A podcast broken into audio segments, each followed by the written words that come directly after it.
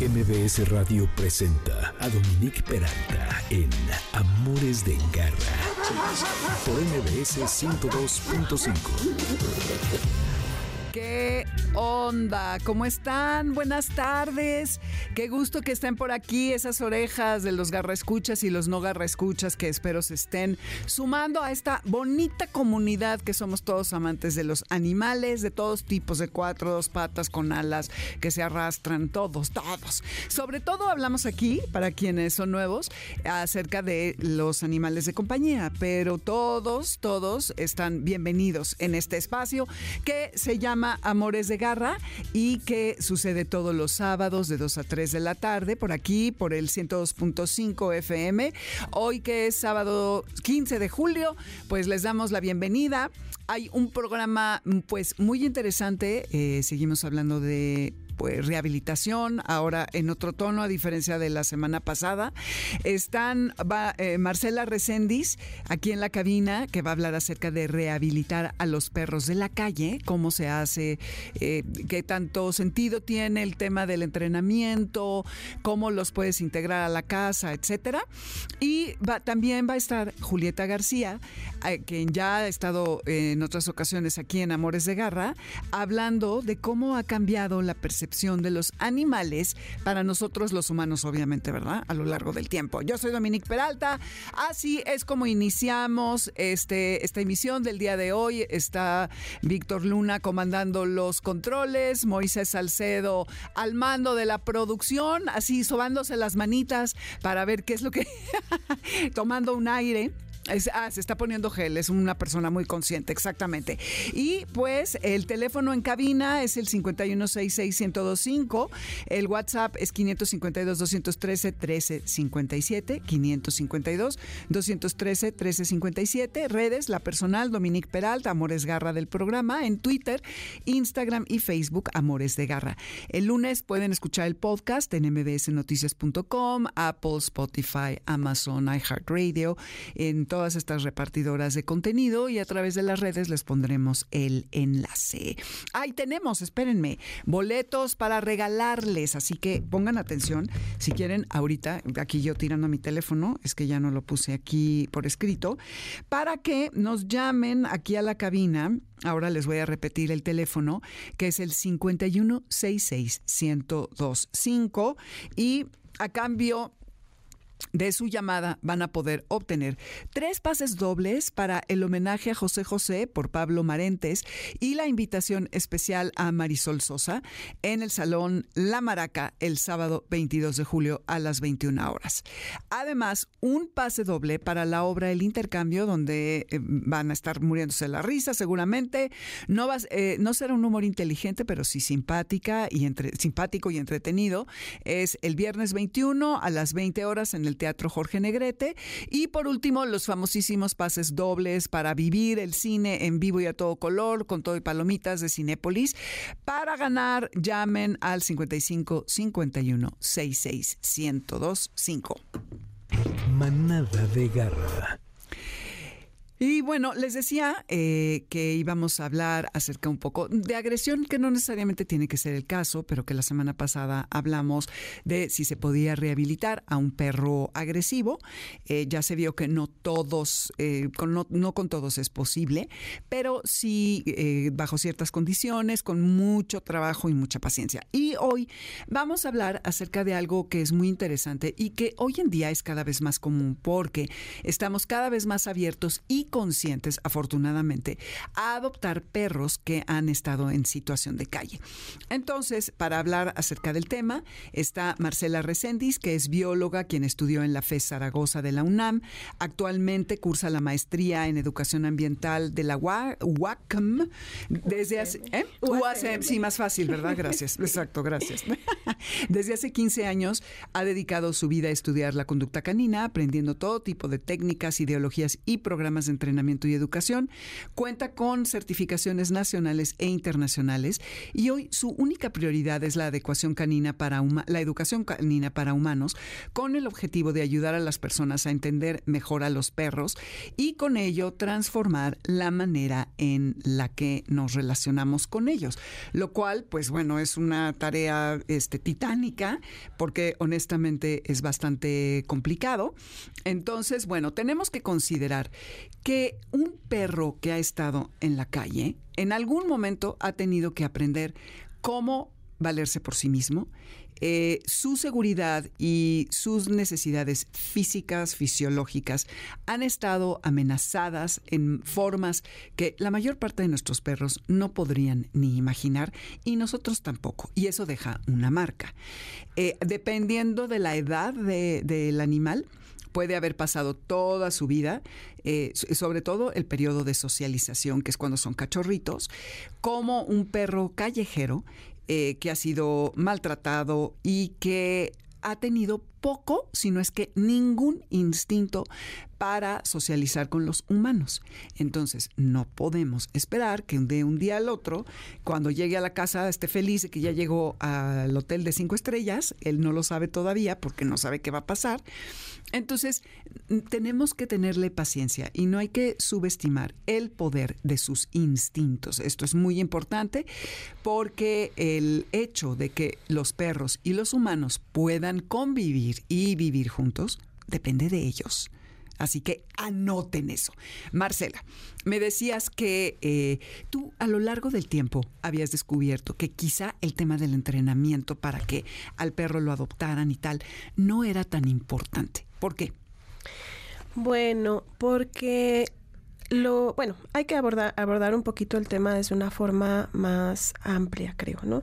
Em, desde nuestra perspectiva, que es mm, algo no muy popular, la, la, visión que nosotros tenemos, como bien comentaste, pues soy bióloga, y la parte de la, de la conducta canina desde la biología es un enfoque bastante, pues digamos, novedoso, que tiene mucho que ver con eh,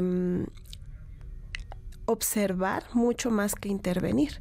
Y entonces el entrenamiento suele ser muy intervencionista, ¿no? Y no mm. consideramos en general eh, primero conocer a ese perro, eh, independientemente de que haya sido ya un perro rescatado de condiciones de calle y demás, eh, no, no, estamos muy conscientes de quién es ese perro cuando lo invitamos a vivir a nuestra casa. Si bien no vamos a saber qué le pasó, el momento preciso en el que alguien lo maltrató o la situación precisa en la que sentía que iba a morir, etcétera, etcétera, y demás cuestiones de estrés postraumático que viven los animales una vez que llegan con nosotros o que han pasado cualquier tipo de vicisitudes en su día a día. Eh, si bien no lo vamos a saber, eh, pasamos primero a querer modificar al perro en nuestro entorno sin siquiera saber quién es. Ya déjense saber a nivel eh, especie, ¿no? Porque no sabemos ni siquiera este qué es un perro, qué son conductas naturales de perro, y de ahí nos vamos a cuestionar qué realmente es una rehabilitación. Porque, a ver, nosotros desde el punto de vista humano cuestionamos o, juzgamos conductas de positivas y negativas en los animales sin siquiera preguntarnos que, cómo se comporta un perro, cualquier perro. ¿No? Si hay una serie de conductas que estén en algún documento que nos hablen mm. de qué es un perro, no lo tenemos. Solamente aplicamos un juicio de positivo o negativo y a partir de ahí empezamos a querer modificar la conducta. Eh, si, nos, si nos favorece, si no nos favorece, si nos gusta, si no nos gusta y en función de eso vamos abordándolo. Pero no nos cuestionamos qué es un perro a nivel de especie y ni, ni mucho menos qué es un perro a nivel de individuo. Quiero llegar y, quiero con la mejor intención, ojo, no es un juicio a nuestros escuchas, eh, no es un juicio de decir, ay, no, es que tú, no, yo sé que tenemos muy buena intención de hacer lo mejor por nuestros perros y partimos de ahí. Si lo que nos preocupa al hacer esa adopción es hacer una... Eh, buscar el bienestar de ese individuo que se está involucrando en nuestras vidas o nos preocupa más el adecuar al perro a nuestro estilo de vida simplemente porque pues tal vez nos sentíamos muy buenas personas adoptando un perro de calle, ¿no? Y ojo, porque a veces el perro no se entera de esto. Lo que nosotros queremos ofrecerles en nuestros contextos a veces es muy distinto a lo que ellos ya estaban... Eh, acostumbrados, a, estar en, ese entorno, ¿no? Digo, nunca la calle va a ser un lugar este, maravilloso para todo mundo, ¿no? Siempre va a haber un montón de cosas horribles, pero hay muchas veces, muchas veces esos perros ya están adecuados a cierto contexto y es lo que tenemos que evaluar con base a esto que les cuento de conocer al individuo y evaluar cada caso. No todos los perros se van a sentir cómodos o se van a adaptar a un entorno de casa. Muchas veces no pasa porque, a ver, nosotros vamos a estar eh, disponibles para, para saciar esas necesidades o ese estilo de vida que tenía en la calle. Muchas veces no y de vivir en un entorno donde tenía al menos la posibilidad de ir a buscar sus recursos, pues de pronto lo vamos a llevar a una casa donde no tiene esas posibilidades y donde vamos a estar... Em, recortando todas esas eh, fuentes de, bienestar que ese perro se pudo haber encontrado en la calle. El estado de bienestar de un perro en condición de calle no es el mismo del bienestar de un perro que ha estado eh, en crianza eh, en, casa con sus hermanitos, en un estado de muchísimo menos estrés, de muchísima más facilidad de alcanzar sus recursos básicos. No es lo mismo, tampoco es lo mismo un perro que ha sido abandonado en calle, que hay que hacer también esa diferencia. Perros que toda su vida han estado en condición de calle por generaciones o bien perros que han sido abandonados y que esos son los que necesitan un mm. rescate, exactamente. Entonces, eh, bajo esta premisa que tú planteas, ¿no debiéramos rescatar a, algunos de los perros? Creo que es muy importante eh, evaluar cada caso y cada condición. ¿No? Eh, a lo mejor esto va a ser muy controvertido, pero no todos los perros, los perros nos han acompañado durante miles de años y siempre han estado ahí independientemente de la selección genética que nosotros hemos hecho para que esos perros nos apoyen en actividades importantes para el humano. Esa es otra historia. Pero hay perros que siempre, o por mucho, más bien los perros han estado siempre con nosotros, pero hay perros que han estado en condición de calle por varias generaciones ese set o ese kit o ese, eso, ese, ese software de, conductas que tiene el perro mm. en, en condición de calle durante generaciones es muy diferente al que tiene al que tienen perros que han estado en condiciones de, de, de hogar más tiempo, ¿no? o en condiciones de selección. No se comporta igual un malinois que un perro de barrio, que un perro de, de, casa, ¿no? De casa con Z, no se comportan igual. Entonces hay que estudiar este, este grupo de condiciones y deliberar en función de eso si ese perro necesita o no necesita rescate. Obviamente, pues si me encuentro un perro en, en condición a media avenida, que sufrió un atropellamiento, cualquier situación que implique urgencia, obviamente lo voy a ayudar a que salvaguarde su vida, su integridad física. Pero de ahí a que yo em, delibere que merece vivir en un hogar, en un departamento de la Ciudad de México, este, donde apenas les damos 15 minutos de paseo, donde con suerte salen el fin de semana al bosquecito, saben, es, es una inmensidad de diferencia entre ese perro que, que, que necesita un rescate porque está bajo peligro su vida a un perro que que a lo mejor siempre vivió en calle, ¿no? Entonces, y si vamos a ofrecerle esas condiciones adecuadas para que se parezca un poco su estilo de vida, ¿no? Oye, además de uno se le están parando los pelos en este momento con este plan. nunca había pensado en esto. Pero a ver, tenemos una problemática terrible con respecto a los animales en la calle. Del 100% de los eh, animales de compañía, el 70 están en la calle. Y México es de los países que ocupa los primeros lugares, el top 5 de animales en la calle. Entonces, ¿qué hacemos? Eh, claro, no veo muy factible que vaya a haber grupos de especialistas que se vayan a poner a evaluar, ah, estos sí necesitan rescate, estos no, porque como que tenemos esta...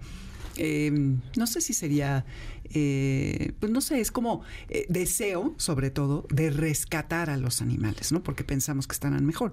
Pero cuando lo planteas de que vivan en un departamento, que apenas eh, los saques a pasear 10 minutos tres veces al día y quizás salgan a un paseo más largo el fin de semana, pues no se compara a la vida libre que tenían.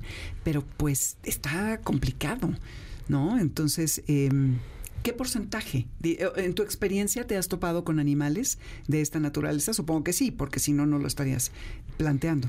Sí, de hecho hay varias perspectivas que abordar, ¿no? En, en, esta, en, en países como India, por ejemplo, se están apoyando eh, proyectos eh, que se les denomina perro de barrio o perros comunitarios. En varias zonas también se han hecho proyectos al respecto. la idea no es digo, es controversial, claro, por la cantidad de perros y por la necesidad de controlar las sobrepoblaciones, eh, pero la idea es comprender el comportamiento de un perro de barrio y de un perro libre, que no es para nada, y hay estudios, eh, a quien le interese pueden acercarse conmigo y, podemos ahondar un poco en el tema, em, hay estudios que nos dicen que el estado de bienestar de un perro libre, que si bien a lo mejor por ahí siguen teniendo por una garrapata, una pulga, mm. bueno, eso es aparte. Pero eso se puede medio resolver. Exactamente, ¿no? Pero vamos, comparado con el estado de estrés crónico que viven muchos de los animales, que justo son eh, antesala de muchas enfermedades crónicas a nivel orgánico, eh, podemos tratar de empezar a crear un proyecto donde eh, de manera controlada y asistida podamos ir promoviendo perros de vida libre. O sea, yo sé que esto es muy controversial, pero sí hay pequeñas eh, comunidades, de hecho hay colonias, por ejemplo, en, en donde, donde vivo, que es su casa, em, se puede, eh, eh, hay gente que, que, se dedica a hacer pues, esta, esterilización, por ejemplo, y hay una corresponsabilidad de esos perros, ¿no? Si bien están en el estacionamiento o están en la entrada de la unidad habitacional, son perros que se van haciendo eh, parte de la comunidad y que la gente va tomando responsabilidad, corresponsabilidad de esos animales. Entonces, digo, de manera em, vamos, estamos en un momento muy prematuro en nuestra ciudad, ¿no? Tampoco se trata de que aspiremos a quitar a los perros de, vida libre y que todos los perros estén bajo, bajo custodia humana, ¿no? Eh, tenemos que ampliar ese punto de vista hacia una cosa más biológica, ¿no? Hacia comprender la ecología del animal, ¿no? Y es ahí donde, donde tenemos mucha chamba, mucho trabajo. Muchísimo. Sabemos que en este estado, pues es, es como, no, Marcela, pero ¿cómo crees? ¿Cómo se te ocurre? Vamos, pero es que estamos viendo que tanto eh, los albergues siempre están saturados, no hay recurso que alcance y por mucha buena voluntad que tengamos, el individuo no logra, el individuo perro no logra estar en bienestar porque está totalmente coartado de su libertad. Y si consideramos esta parte de coevolución, donde hemos estado perros y humanos eh, viviendo de la mano durante miles de años, podemos comprender que algo nos está fallando ahí.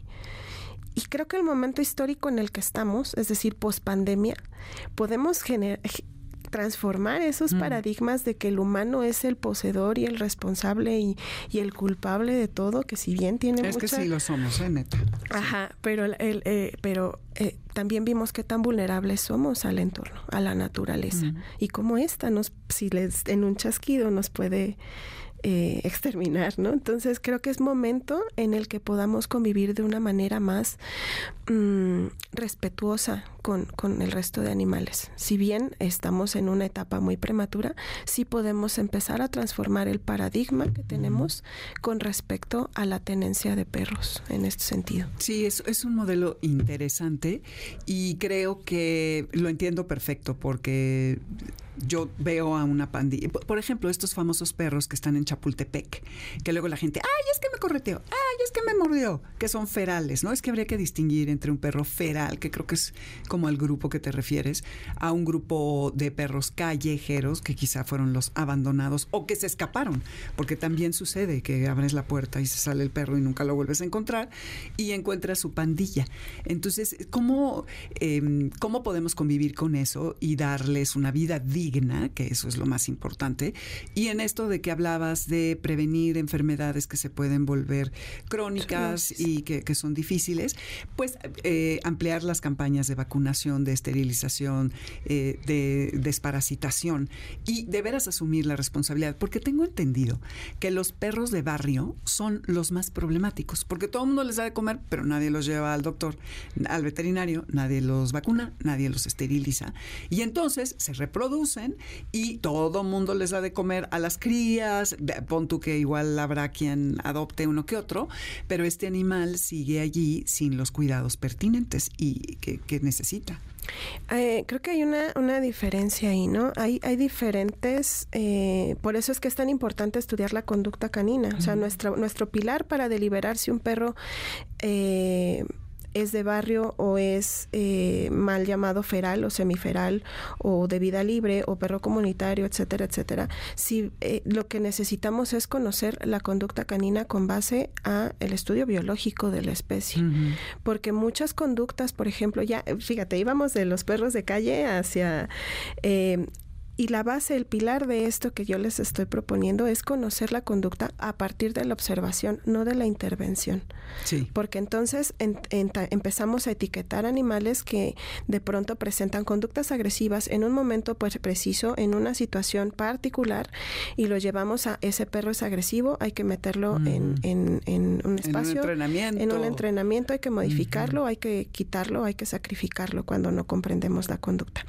Entonces, eh, hay que distinguir qué condiciones tienen y qué es lo que le está pasando a cada condición específica. Pasa mucho, por ejemplo, con estos perros de barrio que en realidad han sido perros que fueron abandonados, mm. que alguien los tenía y ya no los quiso tener más, se quedaron en la calle, pero son perros con fuertes tendencias genéticas, por ejemplo, a las presas. ¿no? Mm. que tienen un problema de inseguridad o de, o de falta de, de, de herramientas para, para eh, adecuarse al entorno y entonces presentan conductas de agresividad. Pero no per se porque la conducta agresiva sea mala, sino porque no estamos comprendiendo las motivaciones de ese perro en especial. No es la misma motivación de un perro que fue abandonado y que tiene que proteger lo poquito que le queda en un barrio a un perro que siempre ha estado en el barrio y que puede eh, adaptarse sin ser para nada un problema. Sí, totalmente de acuerdo. Pues sí, eh, los perros ferales o los perros eh, grupales, que son diferentes a, los callejeros este, que han sido abandonados, en fin, son animales que no tienen habilidades sociales y que eh, su única experiencia con los humanos es ser perseguido, es ser atrapado y forzado en a meterse en una jaula. Entonces, evidentemente, nuestro compromiso con un animal así no sería, como tú decías, tanto corregir e intervenir en un entrenamiento de vamos a hacerlo que ya no sea agresivo, etcétera, sino eh, más bien darle una experiencia, si es que decidimos tenerlo, eh, una oportunidad para convivir. Y esa manera de convivir, pues habría que abrirnos a los animales comunitarios, podríamos tal vez decirlo así. Y pues se nos ha terminado el tiempo, Marcela, muchísimas gracias. Em, ¿A dónde te podrían localizar si alguien quisiera hablar contigo? Y Garra, escuchas, cuéntenos en redes, llamen aquí. Eh, ¿Qué opinan al respecto? ¿Han tenido una experiencia de haber adoptado un animal que no pudieron socializar y que no se pudo quedar? Eh, la cabina es 5166125, Amores Garra en Twitter, Amores de Garra en Instagram y Facebook. Cuéntenos, y tú, Marcela, eh, ¿a dónde te podemos encontrar? Mm, bueno, como mensajito final muy breve, me encantaría comentar que hay que abrirnos a la posibilidad de adquirir más herramientas. Eh, la etología canina es una cosa maravillosa y esa es la parte donde podemos realmente diferenciar muchas de las situaciones que, nos preocupan actualmente. Eh, mis redes sociales nos pueden encontrar en Unsimali Educación Canina, Unsimali en Instagram. ¿Un Unsimali, U-N-S-I-M-A-L-I en, Instagram y en Facebook. Y me pueden contactar, tengo un regalito, cinco asesorías de 30 minutos eh, vía online. Eh, me marcan un WhatsApp al 55 27 15 7378 y pueden agendar, ahí les voy a reenviar un enlace para que agenden una sesión conmigo. Muy bien. Pues gracias, Marcela. Nos vamos a un corte y vamos a regresar con Julieta García, quien ya, como les comentaba al principio, ha estado con nosotros. Y eh, esto que estamos escuchando es mi, mío, no sé si se pronuncia mío o mijo, Atori o Hatori, yo creo, y se llama Tokyo Story. Esto es Amores de Garra. Yo soy Dominique Peralta y volvemos en nada, así que no se vayan, vayan por una pelota, eh, salgan a dar una vuelta a donde ustedes quieran y regresen porque esto se va a poner bueno, porque hablaremos del papel de los animales a lo largo de la historia. no, quieto. quieto. Quédate con nosotros. En un momento regresamos. Estás escuchando Amores de Garra en MBS 102.5.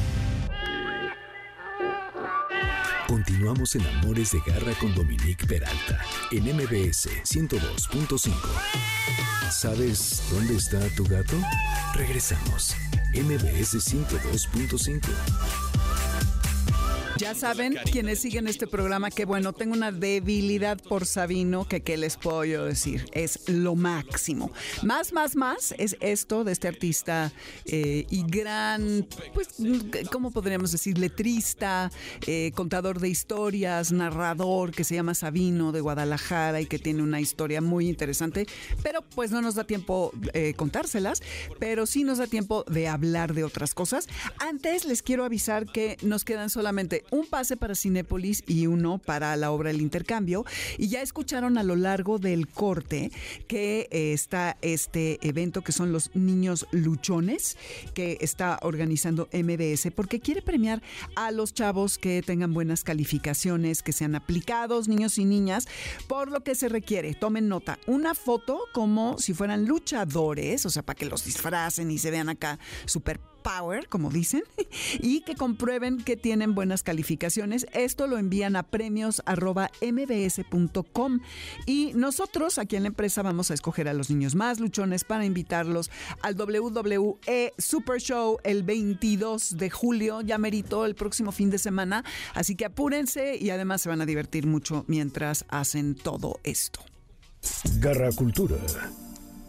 Bueno, ya no les dije eh, de nuestras redes, que es Dominique Peralta, la personal, Amores Garra en Twitter, Instagram y Facebook Amores de Garra, y que el lunes va a estar el podcast en mbsnoticias.com, que el teléfono para los boletos que quedan es el 5166125 y que nuestro eh, WhatsApp es el 552-213-1357. Eh, y con esto me da mucho gusto darle la bienvenida a Julieta García, quien ya estuvo por aquí hace creo que un año más o menos y que es narradora, ensayista y editora. Estudió letras hispánicas en la UNAM, ha colaborado con cuentos, ensayos y artículos en distintos medios en México, Estados Unidos, Francia, España y el Reino Unido. Fue becaria del Centro Mexicano de Escritores y del FONCA, así como escritora residente de la Jiménez Porter Writers House de la Universidad de Maryland. Es co-conductora del programa literario Acentos en el IMER y hace podcasts para Así como Suena. Y actualmente es subdirectora de Literatura de la UNAM y es becaria del Sistema Nacional de Creadores de Arte. Mi queridísima Julieta, qué emoción el, tenerte de vuelta aquí en el programa para que nos platiques pues acerca del papel de los animales a lo largo de la historia, porque es un tema, la vez pasada hablamos, eh, bueno, hablaste sobre todo tú, ¿verdad? Acerca del tema de los zoológicos y es muy interesante porque los humanos tempranamente empezaron a interactuar, empezamos a interactuar con otros animales al atravesar, por ejemplo, la sabana africana hace más de dos millones y ha sido una historia larga y una relación muy compleja la que se ha desarrollado.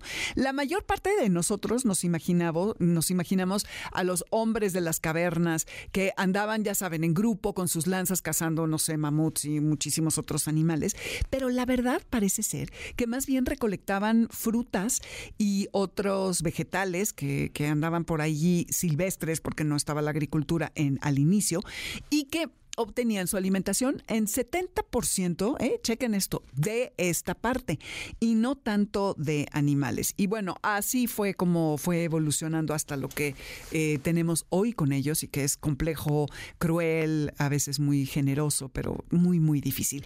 Así que, mi querida Julieta, cuéntanos, cuéntanos al respecto.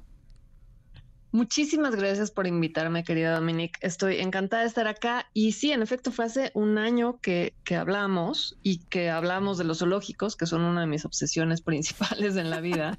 los, los animales enjaulados, encerrados, etcétera, me, me, me pueblan mi cabeza muchísimo. Pero ahora, en efecto, vamos a platicar de esta relación tan complicada que tenemos con los animales. Lo primero que quiero decir es, pues que nosotros también somos animales. Yo, yo sé que es una tontería y que tú lo tienes muy claro, pero de pronto hay gente a la que le parece que hay una diferencia radical humanos, animales, pero pues ese me parece que ha sido parte del problema. O sea, la problemática real surge de esta idea que tenemos de que nosotros vivimos en un mundo independiente a el de el resto de los animales que pueblan este, este mundo. Y eso no es posible somos un continuo y ese continuo nos causa como mucho conflicto. Lo que solemos hacer y lo que hemos hecho desde, desde muchísimo tiempo atrás, desde milenios casi, es tener con las relaciones, con los animales, unas relaciones utilitarias. Es decir, si no nos sirven de algo, como que no existen para nosotros, ¿no? Y eso es, eso es también una cosa complicada. Ahorita, por ejemplo, la cantidad de animales que son lo que llamamos animales de granja, que son los animales que se, emplean para consumo humano, están, digamos, en, exceso, en exceso en, el planeta. Tomaron una decisión muy peculiar. Los animales que se usan para consumo doméstico, para consumo humano, son llamados animales domésticos.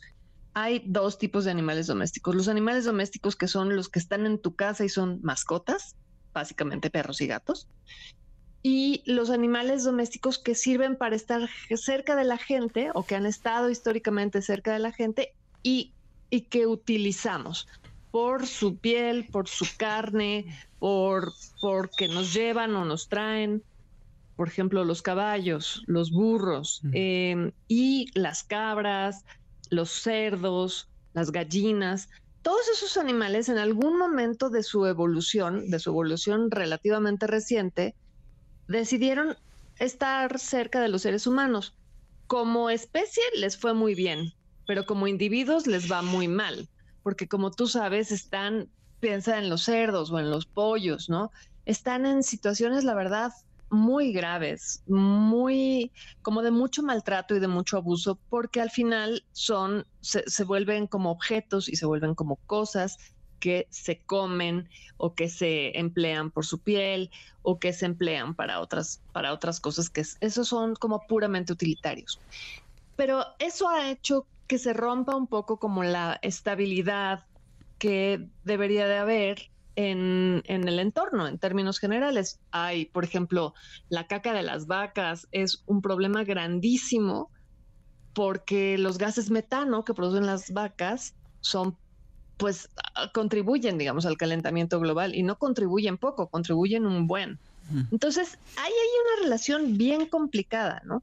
Se ha, a, últimas fechas ha cambiado un poco no solo esta relación, sino la percepción, que yo creo que eso es algo de lo que vale la pena que, en lo que vale la pena que pongamos atención. O sea, cómo estamos cambiando la percepción hacia los animales. No son ya cosas, no son las cosas que tenían, por ejemplo, en la Edad Media o en el Renacimiento, estos objetos que podían ser para presumir, ¿no? Se traían a Europa, se llevaban a Europa desde Asia, elefantes o tigres y eran como estos animales que eran para presumir, miren qué rico soy, miren qué bien estoy, estaban en, las, los reyes, los reyes tenían menageries y ahí tenían a estos animales que vivían en unas condiciones terribles y les daban vino y les daban pasteles y se morían muy pronto. Y, y después vino esta otra cosa de decir, no, no, no, pero los podemos usar para comer y hacer jamón, ¿no? Y eso, cuando era en, en, en pequeña escala estaba bien, pero en las escalas en las que hay ahora es una brutalidad, o sea, es una locura y, y, sí en efecto rompe como con una, con, con este continuo del que todos formamos parte, ¿no? Y hace esta división como más clara. Nosotros no podemos sentirnos igual o iguales en el mismo nivel que los animales a los que nos comemos y a los que hacemos salchichas. O sea, como que no, como que no nos cabe, me parece, en la cabeza, ¿no? Sí, totalmente. Es, es como muy, ay, muy difícil. Pero si, si nos vamos atrás, como, como has ido haciendo este recorrido, eh, incluso en la Biblia y en el Viejo Testamento, eh, por ejemplo, eh, para el Shabbat, se dice, hay toda una letanía ahí que ni tú, ni tu hijo, ni tu hija, ni la mujer, ni el hombre, ni los sirvientes, mujer o hombre, ni tus animales, ni ningún extranjero que resida en tus pueblos debe trabajar. Y la Biblia también, por ejemplo, prohíbe que un, burro y una vaca o un toro, pues trabajen juntos por la diferencia de fuerza entre ellos. Entonces, hay muchas consideraciones que hemos olvidado y, me gusta lo que, lo que dices acerca de eh, que como especie les ha ido bien, más no como individuos y todo este maltrato al que han estado sujetos. Sí, no, es, es terrible. Sí, sí, sí, sí, sí, sí, sí. Hay, hay, mira, de animales salvajes, de animales que están libres en la naturaleza y que son considerados como salvajes, son, te, lo voy a decir en, son en biomasa, la biomasa es una forma de medida de, miles de toneladas, em, y hay 60 millones de toneladas de, biomasa de animales salvajes, ¿ok? Y hay 630 millones de toneladas de animales domésticos. casi todos para consumo humano. Órale. 630 versus 60. Es decir, 60 incluye ballenas, antílopes, elefantes, leones, mm. este, cebras, tigres, eh, orangutanes, changos aulladores, cacatúas, este, todo eso, ¿no? Todos esos animales, serpientes, lagartijas, todos esos animales son solo 60 y 630 son vacas, cerdos, pollos, eh, perros, gatos, cabras, este, mm, bueno, otros animales de consumo que no son a lo mejor necesariamente de consumo acá, otro tipo de reses, por ejemplo, o, o este, o de otros animales parecidos a estos que están, que son, por ejemplo, más de la China o de la India, ¿no? Pero todos esos animales son 630 y los seres humanos con los eh, em, 8 mil millones de personas que somos ahora, somos 390 millones de, toneladas de biomasa. Imagínate, o sea, estamos superados, pero por mucho. Ajá, exacto. Y eso es porque los usamos, ¿me explico? O sea, todos estos animales, desde luego, no se hubieran reproducido de esta manera ellos. Claro, no, no, no, no. hemos hecho todo para reproducirlos de manera exorbitante y acelerar procesos que, que les han afectado muchísimo y que incluso no son sanos ni para ellos ni para su consumo. Ni para nosotros, ni para nosotros, desde luego, ni para el planeta. O sea, y, y lo, lo que es peor es, es esta cosa que te digo que hay como esta división como muy importante de una transformación de cómo miramos a los animales. Durante un tiempo muy largo, mucho antes del Renacimiento y de la Edad Media, durante un tiempo muy largo, los animales eran una suerte, eran la encarnación de los dioses o de ciertas mm. virtudes, digamos, ¿no? Eran, eran la fuerza, eran el poder, a veces eran también la oscuridad, ¿no? Muchísimas religiones usan a los animales, incluso en la Biblia están, ¿no? El, el, o sea, como este becerro sagrado, hay como una serie de los animales, por ejemplo, podían, el mal podía encarnarse en cabras. Em, algunos animales estaban como prohibidos, algunos cerdos, por ejemplo, ¿no? Em, pero eso se transformó después, se transformó duramente. Hay, hay un autor que se llama Joseph Campbell, que escribió un libro, escribió muchos libros sobre, sobre los mitos y la mitología, pero hay un libro que, y de hecho son unas grabaciones que se pueden consultar en línea, que se llama El Poder del Mito, The Power of Myth. Es de 1987-88 y ahí explica un poco cómo se ha transformado, o sea, cómo, cómo los bisontes dejaron de ser lo que eran para quienes los tenían como estos seres más o menos sagrados. No quería decir que no se los comieran de vez en cuando, solo que había un ritual asociado a todo eso. Es decir, comerse esos animales implicaba sacrificarlos, en efecto, y ese sacrificio quería decir algo hacia arriba, ¿no? Sí, exacto. Eso, eso se fue transformando conforme pasaron los años y después de la Primera y la Segunda Guerra Mundial, hubo una transformación en el campo muy importante y hubo también una transformación en las granjas y se convirtió esto en algo completamente diferente en donde los animales era, era importante pues que los animales fueran diferentes a nosotros. Eso ha sido además así desde la eh, época victoriana y desde un poco antes. O sea, esto de si tienen o no tienen alma, Descartes, René Descartes, el famosísimo filósofo, dijo, no hay forma de que los animales puedan ser como nosotros o pensar como nosotros y nada parecido a eso puede haber. O sea, no, no, no, no, no. No, era casi, casi como una grosería siquiera pensar en algo así. Pero, pero eso se fue transformando poco a poco, no fue una transformación tan rápida. Y a partir del siglo XX cambió de forma radical.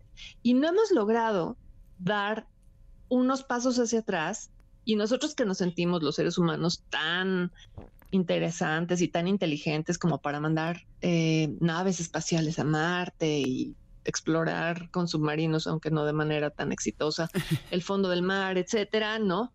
Em, no, no hemos logrado entender la necesidad de una integración entre los animales y nosotros. Es decir, no son ellos y nosotros. No puede existir eso, porque al final nos va a resultar muy caro si te seguimos haciendo esa división, a nosotros. Hay una filósofa muy interesante que se llama Mary Mitchley, que mm, escribió en, 1978 un libro fundamental que mm, se llama los que, va sobre los animales, pero, pero no solo no solo escribió ese libro, sino escribió mm, hay, hay un libro que se llama los animales y por qué importan 1983 y mm, El primate ético, o sea, nosotros, de 1994. Y hay allí una serie de, informaciones que nos pueden hacer, que nos pueden ayudar a transformar la percepción. Lo mismo hizo Joseph eh, Conrad Lawrence, es decir, el, famosísimo etólogo que se ganó un premio Nobel por, por su idea de comportamiento, que trabajó con gansos que lo seguían como si fuera su mamá, él dijo, a ver, no, eh, estamos equivocándonos, o sea, no, no tenemos por qué demostrar una superioridad con los animales, no es necesario, eso no tiene sentido.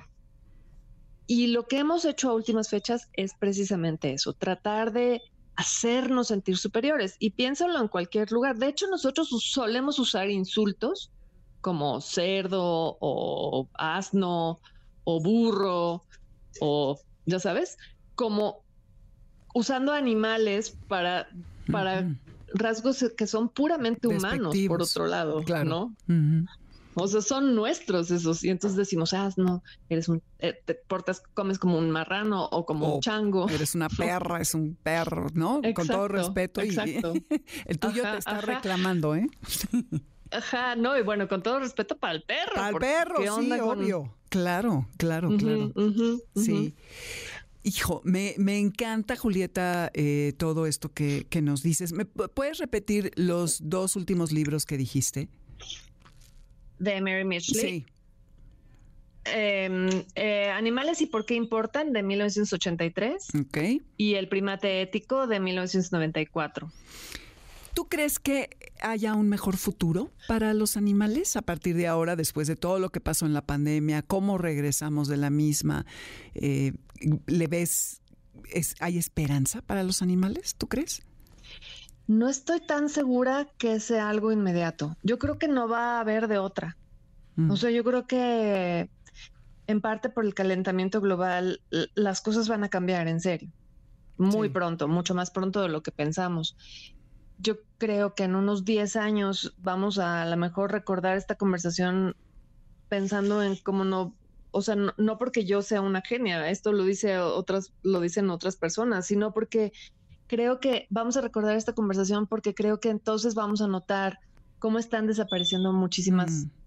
La extinción masiva que ya está sucediendo. Mucho más grande, sí, sí, sí.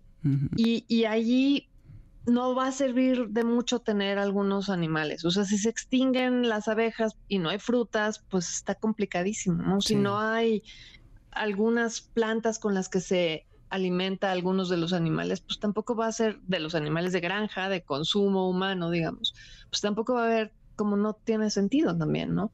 Y esos animales también van a ser más propensos, los mismos animales que están en las granjas, de, para consumo humano propensos a enfermedades. De hecho, eso ya ha pasado. La famosa gripe aviar empezó por ahí, el coronavirus empezó por ahí. Sí. Y los animales, estos animales se han muerto en grandes cantidades. Y nosotros seguimos aquí. Se nos terminó el tiempo, Julieta. Eh, qué gusto tenerte. Regresa pronto, Julieta García. ¿Cuáles son tus redes para Muchas quien gracias te quiera? por invitarme. Mis redes son arroba Julieta en Twitter y en Instagram es arroba la Julieta. Ándale, me late, cacahuate. Pues gracias, gracias por esta reflexión tan importante. Y eh, les cuento que el martes voy a estar en Hombros de Gigantes con José Antonio Vega y Arturo Barba, aquí mismo en el 102.5 a las 22 horas, hablando de la relación de los hombres con los perros a lo largo del tiempo. Tiene algo que ver con lo que Julieta nos acaba de exponer. Y así terminamos el día de hoy con esto que es Anthony and the Johnsons, que antes era Anthony and the Johnsons, pero Anthony sufrió un cambio eh, provocado por él mismo, eh, ahora es una mujer, eh, y se llama la canción It Must Change. Les tengo que decir que a mí me fascina Anthony and the Johnsons y en esta nueva mod- modalidad también este, tienen un, no sé, son muy peculiares, me encanta. El, el disco se llama Nuevecito My Back as a Bridge. Bueno, espero que toda esta información que repasamos les haya resultado útil. En Spotify está la lista con la música, van a mi nombre, encuentran la de Amores de Garra. Y en nombre de la manada de este programa los saludamos Alberto Aldama, Felipe Rico, Karen Pérez, Moisés Salcedo, Adriana Pérez y Víctor Luna en los controles. Nos escuchamos el martes con Jessie Nexa, el viernes eh, tenemos la repetición de esta misma emisión. Y el episodio en el podcast. Saludos a todos los que están escuchando en esa modalidad. Y el próximo sábado de 2 a 3 de la tarde. Y quédense porque viene Líneas Sonoras con Carlos Carranza. Yo soy Dominique Peralta, esto fue Amores de Garra por el 102.5 FM. Nos escuchamos pues en todas esas modalidades. Ahí se ven.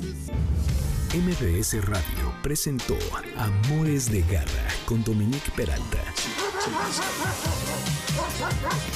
Te esperamos el siguiente sábado a las 2 de la tarde por MBS 102.5.